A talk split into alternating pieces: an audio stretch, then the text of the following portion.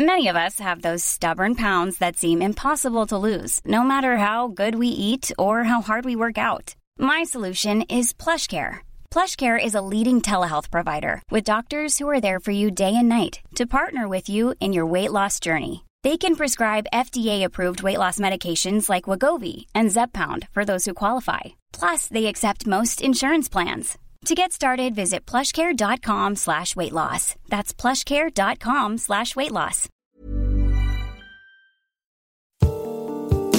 Avant votre épisode de Hex, je voulais vous parler de notre deuxième cerveau, le ventre.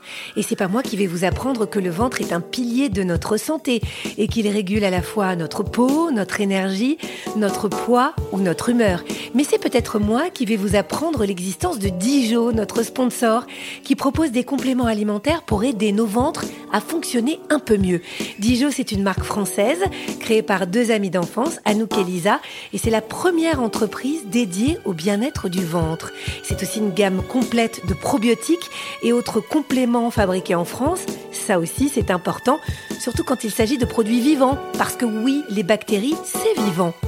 Je vous recommande d'aller voir sur leur site dijo.fr, D-I-J-O. Vous y trouverez un test pour faire le point sur la santé de votre ventre. Et du 13 au 26 mai, vous bénéficierez de moins 20% sur les packs. Après, vous pourrez avoir des papillons dans le ventre. Mais en attendant, il est temps de retrouver une nouvelle histoire d'amour extraordinaire.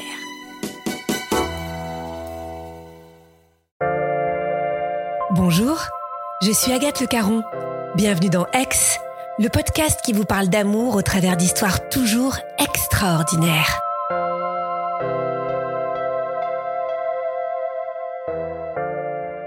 Jusqu'où peut-on se sacrifier par amour? Et d'ailleurs, à partir du moment où on aime vraiment, est-ce qu'on peut parler de sacrifice? Oui, le bonheur, on peut l'atteindre même quand on vit une grosse épreuve. Vous qui écoutez Ex, vous le savez, l'amour est plus fort que tout. On est en 2010. Moi, je suis encore étudiante. Je fais mes études à Tours. Préparer un master de psychologie. Et cet été 2010, quand je rentre euh, chez mes parents, je suis invitée chez un ami dans la ville de mes parents. Moi, en 2010, oui, je suis euh, complètement célibataire, donc étudiante, donc euh, vraiment pas du tout prête à me projeter avec quelqu'un. Donc je profite de la vie. Pendant ce dîner, du coup, bah, il y a mon frère notamment. On a un ami en commun, en fait. La personne chez qui on invité est un ami commun. Et donc, bah, Yann est un ami de mon frère. Alors Yann, bah, il faut savoir, c'est un Brésilien. et donc, du coup, je le trouve très beau. Il a la peau mate et les yeux verts. Et donc je fonds complètement. Mais le mec me calcule absolument pas. Il m'adresse même pas la parole. Je rentre chez moi et là je reçois un petit texto. Voilà, c'est Yann en fait. Il me dit qu'il a réussi à récupérer mon numéro de téléphone et que euh, il aimerait qu'on se revoie. Franchement, c'est une stratégie vraiment absolument nulle en drague. Faut vraiment pas prendre exemple sur Yann. J'ai trouvé ça nul, mais vraiment nul. Donc au début, ouais, je suis un peu sceptique. Hein. Je me dis, oh là là, c'est quoi ce mec? Après, on va se revoir plein de fois parce que on va commencer à traîner avec les mêmes amis. Et donc, on va avoir l'opportunité de se revoir plein de fois. Et euh, bon, on va flirter un peu pour dire la vérité, mais très concrètement, ni lui ni moi n'avons envie d'avoir quelque chose de très sérieux pour le moment. Moi, à cette période, donc euh, en 2010, je suis quelqu'un de très carriériste. Je veux pas d'enfant. Avoir une relation sérieuse, vivre avec quelqu'un, euh, pour le moment, c'est pas trop mon objectif. Ce que je veux, c'est avoir un bon job, bien gagner ma vie et bien m'amuser. On se fréquente du coup pendant 5 ans, on flirte. Alors, c'est pas très exclusif hein, comme relation. Déjà, amicalement parlant, on est très attachés l'un à l'autre. Et puis oui, forcément, il y, a des sentiments euh, un peu plus profonds qui naissent. En 2015, je lui mets un ultimatum en lui disant je veux quelque chose de sérieux. Euh, ce qui me fait basculer, je crois, c'est surtout l'âge en fait, de me dire que bon bah maintenant j'ai bien profité, je me suis bien amusée et que bon maintenant il est peut-être temps de mûrir un peu. Et en fait, lui ne va pas être prêt. Donc euh, lui va me dire euh, ben moi non, je, veux continuer à m'amuser, je suis pas prêt. Il faut savoir que Yann a 4 ans de moins que moi. Donc du coup, bah on arrête complètement de flirter et puis bah, on reste évidemment super amis. C'est une relation amicale assez fusionnelle, ouais. Moi, j'ai l'impression que depuis 2010, il est vraiment euh, présent dans ma vie. Je pense que c'est la personne, euh, oui, c'est même sûr, à qui j'ai envoyé le plus de SMS. Comme il ne veut pas de relation sérieuse, voilà, il veut, il veut pas aller plus loin avec moi, je commence à ouvrir un petit peu les yeux autour de moi et je rencontre quelqu'un. C'est une personne qui m'ouvre grand les bras et qui me dit Oui, moi je veux absolument quelque chose de sérieux, je veux construire quelque chose de mature avec toi. Son papa a une entreprise en Tunisie et ça a été très vite, hein, mais au bout de, six mois de relation, en fait, il me propose de partir euh, travailler avec lui dans l'entreprise en Tunisie, à Tunis plus précisément. Et donc on part euh, bah, vivre en Tunisie euh, en 2015. En parallèle de ça, j'ai toujours des nouvelles de Yann, mais effectivement, j'en ai moins forcément parce que bah, quand on se met avec quelqu'un, quand même, faut quand même être un peu droit dans ses bottes. Donc j'en ai forcément beaucoup moins à tel point que bah, j'oublie de lui dire que je pars vivre en Tunisie. Alors je sais pas si j'oublie ou si c'est un acte manqué, je, ne me rappelle pas. Je pars donc vivre en Tunisie, je quitte mon job, je rends ma maison, je vends ma voiture. Voilà, je quitte mes amis, je pars vivre à Tunis. Et euh, bah là, nouvelle vie, nouveau job. Bah, au début, enfin franchement, c'est super quoi. Euh, moi, c'est l'adrénaline. Je suis quelqu'un qui saute facilement euh, dans le vide. Donc bah du coup là ça me plaît d'avoir énormément d'adrénaline et d'être sur un nouveau projet, à fond sur un nouveau projet. Donc ça me plaît énormément. Et donc avec mon nouveau compagnon, ça se passe pas trop mal, mais ça se passe pas aussi bien que j'aurais imaginé. J'ai un peu l'impression que euh, il m'a montré euh, ses plus belles facettes et que depuis que je suis à Tunis avec lui, finalement, euh, il se permet d'être peut-être un peu moins le prince charmant que j'imaginais.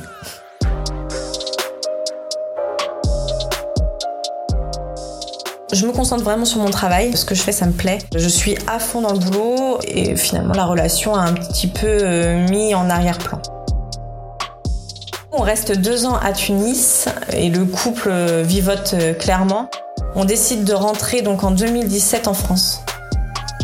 Donc je me retrouve bah, sans maison, je me retrouve sans voiture, sans meubles. Donc qu'est-ce que je fais? Bah, J'appelle papa, maman et du coup je vais m'installer chez papa, maman en attendant de récupérer mes meubles, en attendant de racheter une voiture et de retrouver du travail. Avec mon compagnon, quand on rentre en France, on décide de se séparer parce que bon, je pense qu'on n'avait plus forcément beaucoup euh, d'affinités. Il se trouve que là où habitent mes parents, c'est euh, aussi là où habite Yann forcément, on se retrouve. et Yann euh, commence à, m'expliquer, en fait, bah, déjà, il me dit qu'il m'en veut énormément d'être parti à Tunis euh, sans l'avoir prévenu. Et euh, il me dit que ça lui a ouvert les yeux. En fait, pendant les deux ans où j'étais à Tunis, Yann a eu deux relations, deux petites relations de six mois, mais deux relations où il a essayé de, faire quelque chose de sérieux. Et donc, il, il me dit que, ouais, il commence à s'ouvrir à une relation un peu plus mature. Quand je le revois, bon, j'avoue que bah, je fonds littéralement et que bah, tout, ressurgit, tous les sentiments que j'avais pour lui, même s'ils étaient jamais vraiment partis. Au début, on fait des soirées ensemble et donc bah, il m'ouvre son cœur. Mais concrètement, concrètement, euh, je lui dis, bah, falloir me prouver en fait que tu as envie d'être euh, sérieusement avec moi. Et là, il me dit, on se met euh, sérieusement ensemble à 70%, un truc comme ça. Je lui dis, qu'est-ce qu'il me raconte Donc je lui dis, non, mais moi, c'est 100% ou c'est rien, en fait. Le 26 avril 2017, je reçois un bouquet de fleurs chez mes parents. Et avec un petit mot, avec marqué 100%. Donc du coup, je l'appelle. je lui dis, c'est toi Il me dit, c'est moi. Et il me dit 100%, c'est bon, je suis prêt. Je suis franchement super contente. Et bah du coup, moi j'enclenche les choses hein, parce que je suis quelqu'un qui est assez impulsive. Je trouve une maison, alors euh, dans cette toute petite ville, je cherche du travail. En fait, je vais me mettre à mon compte. Et dès que tout est OK, en fait, on s'installe ensemble. Ok, il me dit 100%, donc là je le prends au mot. De toute façon, je me dis, il faut que je le mette dans le bain direct. De toute façon, il y a qu'en sautant qu'on sait si ça marche ou pas. Yann, il est, c'est quelqu'un qui est, euh, comment dire, un peu effacé. C'est quelqu'un qui a pas beaucoup confiance en lui. Il faut savoir qu'il a mis du temps à partir de chez ses parents. Donc euh, du coup, je me suis dit si je prends pas les choses en main, je crois que bah il les prendra pas. Donc moi je lui dis OK, t'es prêt? Alors on va voir si t'es prêt, tu vois. Accroche-toi, on monte dans le wagon. Je sors d'une relation qui était très compliquée, vraiment j'y ai laissé des plumes. J'ai beaucoup souffert pendant cette relation, qui a pas duré très longtemps mais ouais, qui était vraiment pas cool. J'ai pas d'appréhension, je fais confiance à la vie, je me suis toujours dit que j'avais une bonne étoile et du coup, euh, je me dis euh, bah cette fois-ci ça a pas fonctionné, la prochaine ça marchera et puis voilà, on avance. En mai 2017, je décide de partir à Ibiza avec des amis. Et là, je sens un truc, c'est-à-dire que je ne profite pas de mes vacances parce que Yann n'est pas là. Et je me dis, putain, c'est dingue, qu'est-ce qui se passe? Et en fait, en septembre, euh, juste après la même année, on part en Corse tous les deux. Et là, c'est magique. En fait, on fait des trucs de dingue. On se rend compte qu'on a tous les deux la passion du dépassement de soi. Donc, on décide de faire des randonnées. On fait le GR20. Enfin voilà, on fait des trucs. Euh, on a cru qu'on allait mourir dix fois. et en fait, on sent que tous les deux, on a cette petite adrénaline et que, bah voilà, c'est des beaux moments partagés. Et là, je me dis, ah ouais, ouais, on tient quelque chose quand même. Et puis bah voilà, donc Yann est bien installé professionnellement. Moi donc du coup je suis à mon compte, bien installé professionnellement. Et on commence à parler de bébé. Et donc, du coup, je me dis, il faut que je trouve un emploi salarié si on veut faire un enfant. Il faut absolument que je me sécurise professionnellement pour pouvoir euh, mener à bien euh, le projet de maternité. Donc, je décide de chercher du travail et en fait, euh, bon, bah, je retrouve assez rapidement. J'ai dû embaucher en mars 2019, donc rapidement, je retrouve un job de DRH en fait dans une entreprise de métallurgie. Bon, évidemment, je vais pas tomber enceinte de suite, faut quand même que je m'installe dans mon job, mais voilà, au moins on sait que bah, quand on sera prêt tous les deux euh, pour un enfant, euh, voilà, au moins tous les deux on a une bonne situation. Jusqu'à ce jour euh, du 29 septembre 2019, c'est donc un dimanche. Avec Yann, donc on, se lève. Et donc le dimanche, moi j'ai l'habitude d'être euh, toute seule puisque Yann joue au foot de manière régulière et que le dimanche c'est jour de match. Donc euh, on se lève et là Yann m'annonce qu'il va devoir partir plus tôt pour une histoire de rassemblement, d'intégration, enfin bon, quelque chose comme ça. Et donc euh, il devait partir vers midi, je crois. Donc c'est vrai que je ronchonne un peu parce que bah, j'ai dit oh ouais déjà je suis toute seule dimanche. J'aurais bien voulu qu'on profite bien de la matinée et tout et qu'on fasse un bon petit repas tous les deux euh, à midi. Et donc je ronchonne un peu. Yann est en train de préparer ses affaires.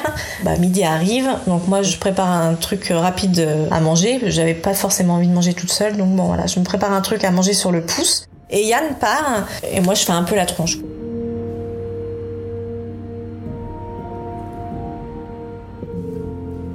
Savoir que j'ai eu des graves problèmes de santé quand j'étais plus jeune, quand j'avais 15 ans. Et moi, j'ai des angoisses euh, liées à ça. J'ai toujours peur de perdre les gens que j'aime.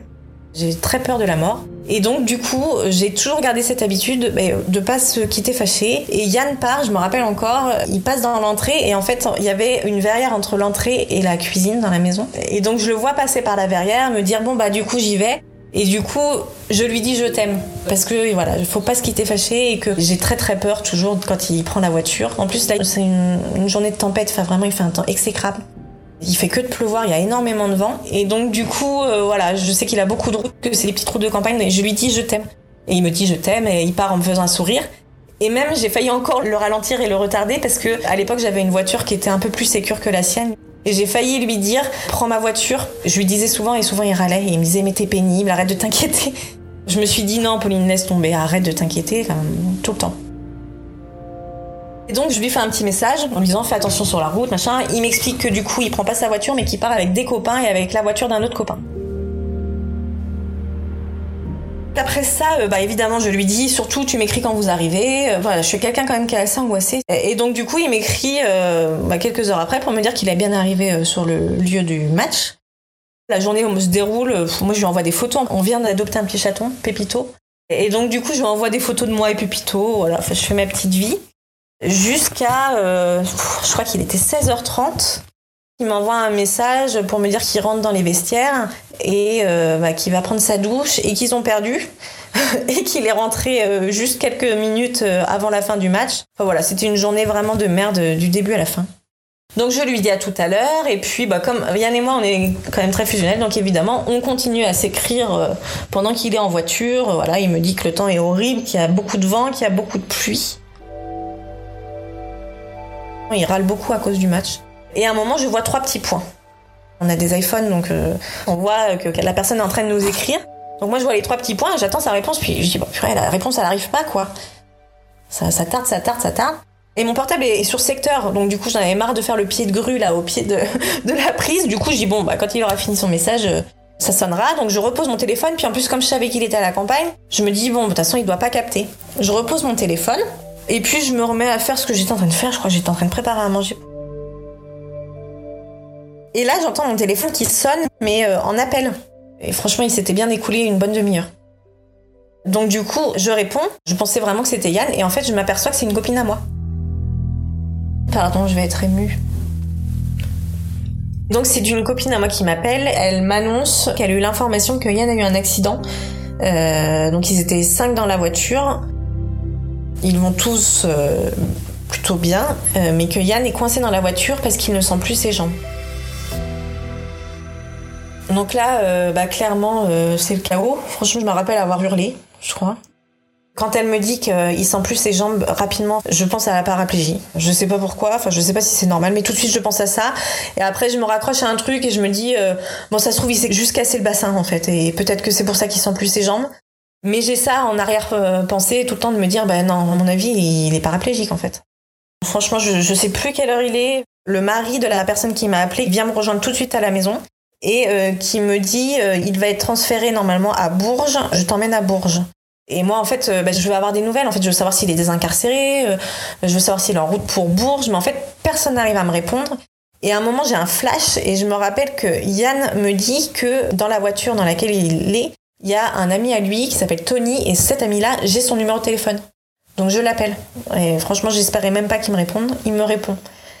Et en fait, il me dit la même chose. Il me dit Yann est toujours dans la voiture. Les pompiers sont avec lui, mais Yann ne sent plus ses jambes. Euh, Voilà, c'est à peu près tout ce que j'ai comme information. Il me confirme que Yann va être transféré à l'hôpital de le plus proche, donc c'était Bourges, pour faire euh, les examens supplémentaires.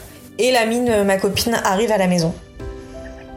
Donc là, du coup, je prépare tout de suite un sac pour Yann. Euh, je me rappelle mettre des trucs. euh, je sais même plus ce que j'ai mis. Franchement, j'avançais en mode zombie. C'était un peu le chaos dans ma tête. Mais je me rappelle préparer des trucs pour Yann en me disant, bah, si jamais il est hospitalisé. De toute façon, j'étais tellement persuadée qu'il avait perdu l'usage de ses jambes. Je savais déjà qu'il allait être hospitalisé. Je savais que ça allait être grave. Donc je prépare plein de vêtements. Et puis, bah, du coup, on prend la route euh, direction euh, l'hôpital de Bourges. Et là, en fait, c'est que de l'attente en permanence parce qu'on arrive à l'hôpital de Bourges et là, on attend, on attend, on attend. On fait que d'attendre, en fait, euh, c'est que ça. Jusqu'à, enfin, moi, j'ai l'impression qu'il est au moins 20h, 21h. Jusqu'à ce qu'un médecin vienne me chercher dans la salle d'attente de l'hôpital. Le médecin vient me chercher et euh, en fait euh, il commence à me dire des trucs et tout. Et je lui dis bon est-ce qu'il est paraplégique?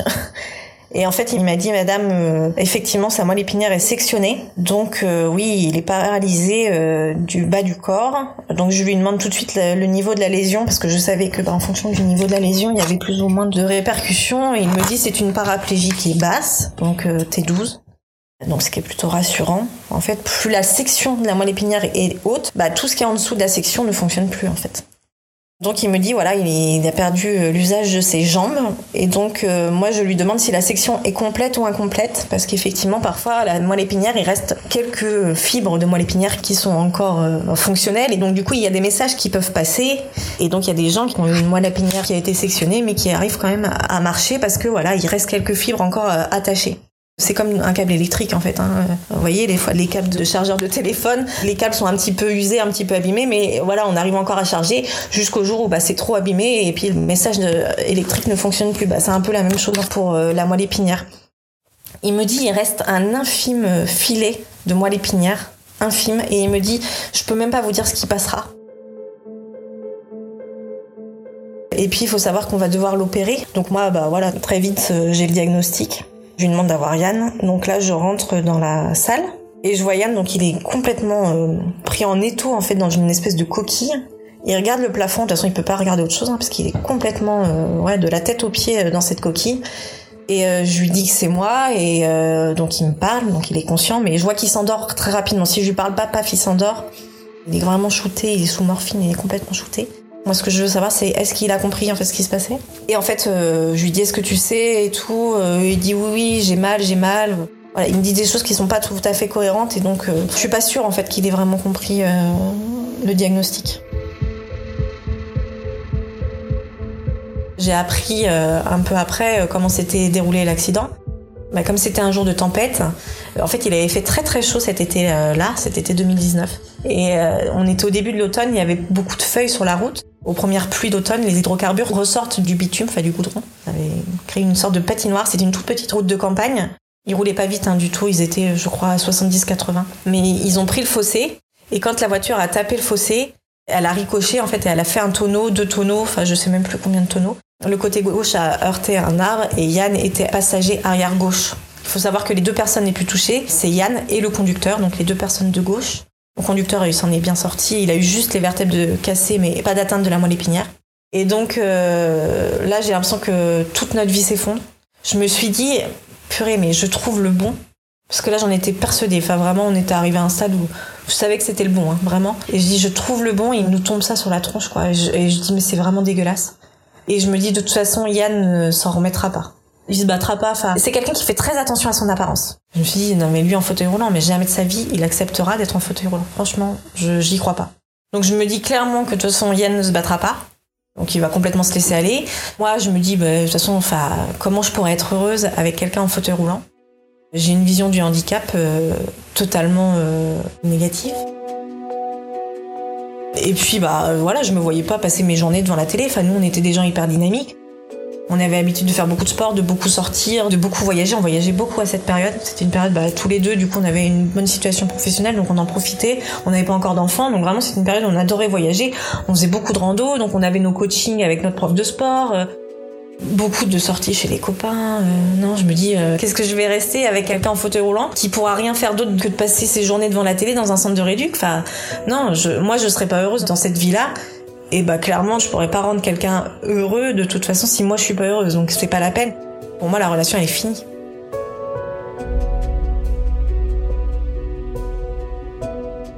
Donc Yann se fait opérer dans la nuit du dimanche au lundi et bah, le médecin urgentiste qui nous avait pris en charge nous a dit clairement de toute façon vous ne servirez à rien pendant l'opération, allez dormir et essayez de vous présenter euh, à l'hôpital le, le lendemain matin. Donc on rentre euh, à la maison, mes parents restent avec moi et donc le lendemain matin avec ma mère on prend la route bah, direction l'hôpital de Tours en espérant que, bah, Yann euh, sera réveillé. Et en arrivant à l'hôpital, effectivement, Yann est dans sa chambre. Alors, il n'est pas réveillé, il est encore complètement groggy. Mais quand j'arrive, ça le réveille. Et moi, c'est toujours la même question. Est-ce que tu as compris ce qui t'arrivait, quoi? C'est c'est vraiment ce que j'ai besoin de savoir s'il sait. Et puis, moi, je me voyais pas lui dire, non, mais est-ce que tu as compris que tu allais être en fauteuil roulant toute ta vie, en fait? Donc, du coup, je voulais surtout pas avoir cette responsabilité de lui annoncer. Donc, euh, bon, voilà, je crois qu'on parle un peu de tout et rien, mais pas vraiment du cœur du problème. Et je pense que je saurais jamais, en fait, si à ce moment-là, il le savait ou il le savait pas, parce qu'il y a quelqu'un qui va venir me chercher dans la chambre pour me dire, euh, un médecin, un, groupe qui rencontre les familles euh, de la personne blessée, qui va venir me chercher, qui va m'emmener dans la salle des familles. Et donc euh, là, il me réexplique, machin, bah, Yann ne pourra jamais remarcher. Euh, Il m'explique toutes les répercussions parce que c'est la partie immergée, les jambes de l'iceberg en quelque sorte. Parce que la paraplégie, c'est pas que ça en fait. Euh, c'est toute la partie reproduction, sexualité qui est chamboulée. Donc du coup, voilà, il m'explique l'entièreté des, conséquences. Et bah là, je reprends encore un coup de massue, hein, parce que franchement, il y avait des trucs, je m'y attendais pas du tout. Je pensais pas du tout qu'on n'allait pas pouvoir avoir des enfants naturellement. Enfin voilà. Et là, je reprends un coup de massue. Je me dis non mais, enfin, c'est encore pire que ce que j'imaginais.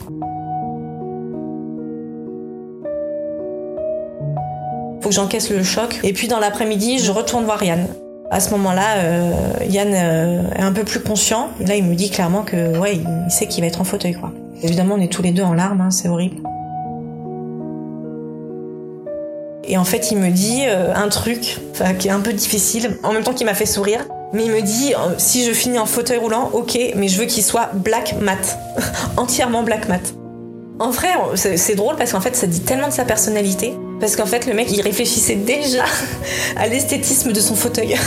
Il le disait même pas en rigolant. Alors, je savais pas trop s'il était sérieux ou s'il était complètement groggy. Je savais pas trop, en fait. Il a rapidement été intégré au centre de rééducation de la ville où j'habitais. On a eu beaucoup de chance. Mais effectivement, euh, j'attends le jour où Yann va vraiment prendre conscience de ce qui lui arrive. Et puis je me dis un truc, si je me dis quand même, euh, même si bah on sera plus un couple, jamais de ma vie je pourrais l'abandonner quoi. Ça, je, je sais euh, au fond de moi que là ce qu'il a vécu, je serai toute ma vie je serai là pour lui, pour le soutenir de toute façon, même si on vit plus en couple, même si on n'a plus de vie de couple, je sais que je serai toujours là pour lui. Les jours vont passer. Je me rappelle d'un jour, il faisait très beau. Je regardais par la fenêtre de l'hôpital et je me suis dit je vais rester. Je l'ai su en une fraction de seconde en fait. Je sais pas pourquoi parce qu'en fait il venait de me sourire.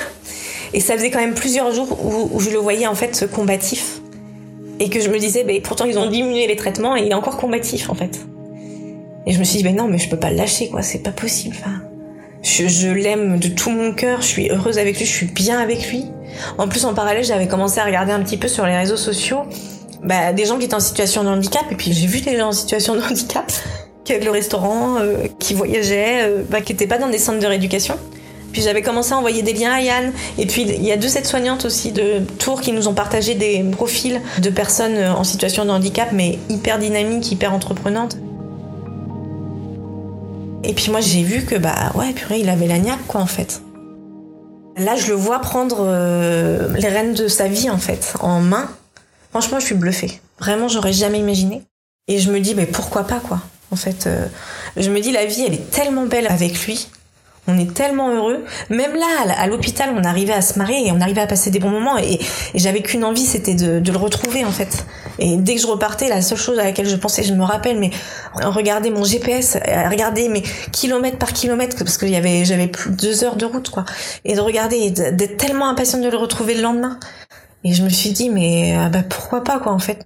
C'est presque ça s'est imposé à moi. Je me suis dit, mais de toute façon, j'arriverai pas à vivre sans lui. Hein. Il a eu des capacités d'adaptation que j'aurais jamais imaginées. Bah, je crois que ça m'a rendue encore plus amoureuse de lui. Et puis, il y a eu un côté où on s'est dit, chiche, on relève le défi. Quoi. en fait, on, on, a vraiment pris ça comme un challenge. Chiche, on y va. quoi. Et très rapidement, en fait, on a commencé à regarder, mais comment on fait pour voyager quand on est en fauteuil roulant? Ah ouais, bah c'est trop bien. Mais dès que je sors du centre de rééducation, en fait, on a commencé à recréer tout de suite des projets. On a enlevé des trucs, euh, ça, on a dit on reporte, bah, notamment euh, cette histoire de maternité, parce que bah, ça allait être plus compliqué que prévu, puisqu'il allait falloir que Yann se fasse opérer, que moi je me fasse opérer. Donc on a dit bon bah ça on met un petit peu en suspens, on reprendra ça après. Et on a commencé à se remettre plein de projets sur la table et euh, voilà, bah, ça y est, hop, l'adrénaline est revenue. En fait, je crois que c'est beaucoup ça ce qui nous définit tous les deux. On a besoin tout le temps d'avoir des, des trucs sur le feu, quoi. Yann n'est pas resté longtemps à l'hôpital, donc il a intégré le centre de rééducation de ma ville assez rapidement. Mais il y a eu un an et demi de centre de rééducation, dont euh, deux confinements. Euh, je crois que le pire qu'on ait fait, c'est de pas se voir du tout, du tout, pendant quatre mois entiers, parce que euh, les visites étaient interdites. Et après, elles étaient plus interdites, mais c'était pendant mes heures de travail. Et en plus, c'était dans des salles communes, donc enfin, aucune intimité. Pendant cette année et demie, en fait, je cherche une maison adaptée. Je revends la voiture de Yann. Je vends ma voiture parce que ma voiture était trop petite pour euh, le fauteuil. Je me forme à la manipulation du fauteuil parce qu'au début, euh, bah, Yann, il sait pas faire grand chose en fait euh, avec le fauteuil. Alors lui, il s'entraîne à manipuler le fauteuil. Il s'entraîne aussi à remarcher parce que, bah, aussi incroyable que ça le soit, il va avoir quand même quelques récupérations. Et il va réussir à remarcher avec un déambulateur. Alors c'est pas une marche fonctionnelle, hein à la maison, euh, il l'utilise pas. Mais euh, en, tout cas, voilà, il arrive à se remettre debout, c'est ce qu'il dit. Rien que me serrer dans ses bras, ça lui fait un plaisir fou euh, à ma hauteur. Il faut aussi que j'assume mon boulot en parallèle et j'avoue que quand Yann est rentré après à la maison, il y a un moment en fait où j'ai lâché et en fait j'ai failli m'effondrer parce que j'étais épuisée. En plus, bah, quand Yann est au centre de rééducation, moi je me dis il faut absolument qu'il mange bien. Alors il arrête pas de me dire qu'il mange mal au centre de rééducation. Du coup, je sors du travail, je rentre à la maison, je lui prépare à manger, je lui fais des petits tupperwares que je lui dépose au centre de rééducation. Enfin voilà, j'essaye vraiment de tout faire pour que lui se concentre. Je lui disais tout le temps, tu te concentres sur ta rééducation, tu récupères le maximum et moi je gère le reste. Et toutes les paperasses administratives, les procédures avec les assurances, tout ça je, je gère, je dors peu. Donc là, en plus, ma carrière professionnelle est clairement en train de péricliter. Et donc, euh, ouais, je, je sais pas comment je tiens en fait. Franchement, je, je sais pas. Je pense qu'on tient parce qu'on sait, mais qu'on a foi en l'avenir en fait. On, se dit toujours que demain sera meilleur. Et donc, du coup, euh, on se dit que c'est un mal pour un bien. là, on fait comme on peut. On avance et demain, ça sera mieux. Yann, euh, pendant cette année et demie de rééducation, lui aussi va, va, va évoluer, va changer. Il va se mettre à fond sur sa rééducation. Lui, son idée, c'est vraiment euh, d'être le plus autonome possible pour être le moins possible un poids pour moi. Lui, en, fait, il m'a jamais demandé si j'avais envie de partir. Un jour, je lui ai dit que j'avais eu envie de partir. J'ai voulu euh, voilà, faire table rase et lui dire le fond de ce que j'ai ressenti, voilà, pour être honnête avec lui. Mais lui, il va jamais me demander pendant toute cette période, parce qu'en fait, il va m'avouer qu'il avait tellement peur de la réponse qu'il a préféré faire l'autruche et pas me poser la question.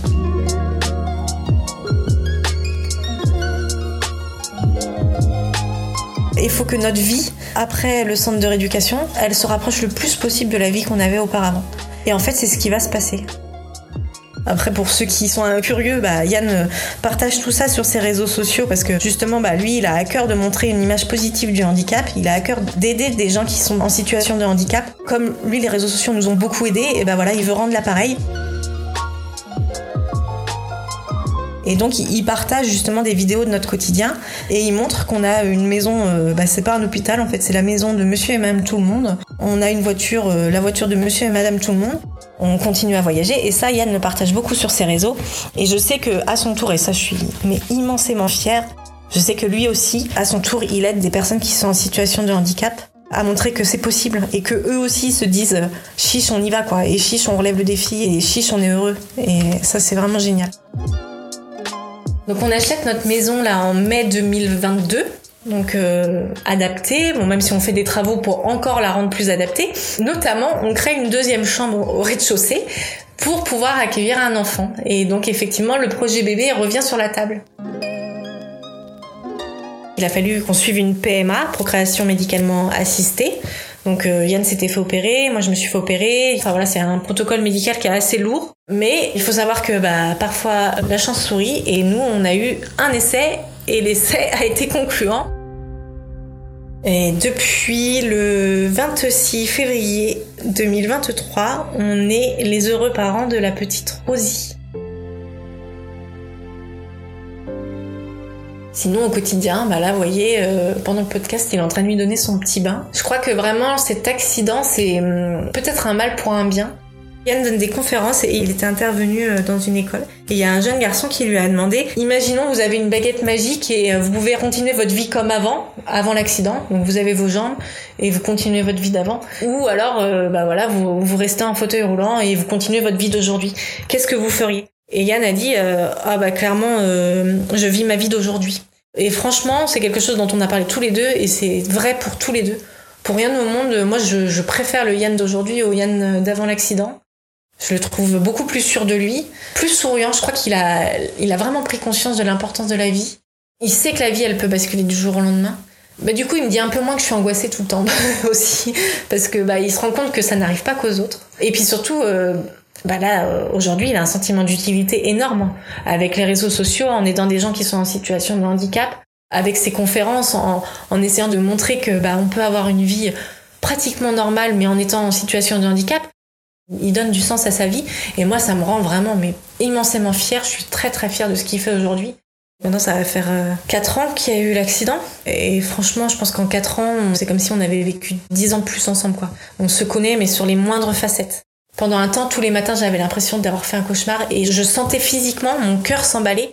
Ah non, c'est pas un cauchemar, c'est vraiment vrai. Et les larmes montaient aux yeux tous les matins quand je me réveillais. Et Yann, ça lui a fait aussi beaucoup euh, le matin de se réveiller et de se dire Ah non, mes jambes, c'est pas un cauchemar, mes jambes, elles fonctionnent vraiment plus.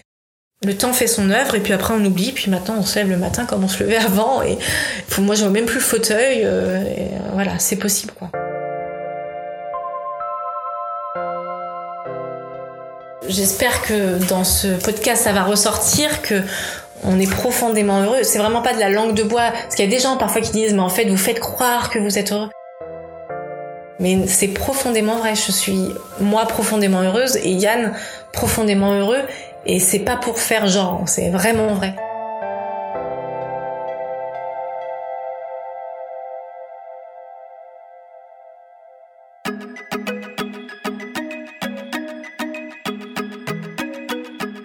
Merci à Clémentine Delagrange qui a réalisé cet épisode et à Stéphane Bidard qui l'a monté et mis en musique.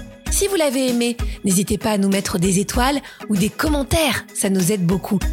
Et si vous avez vous-même une histoire d'amour extraordinaire à nous raconter, envoyez-nous un résumé à podcastx1 at gmail.com.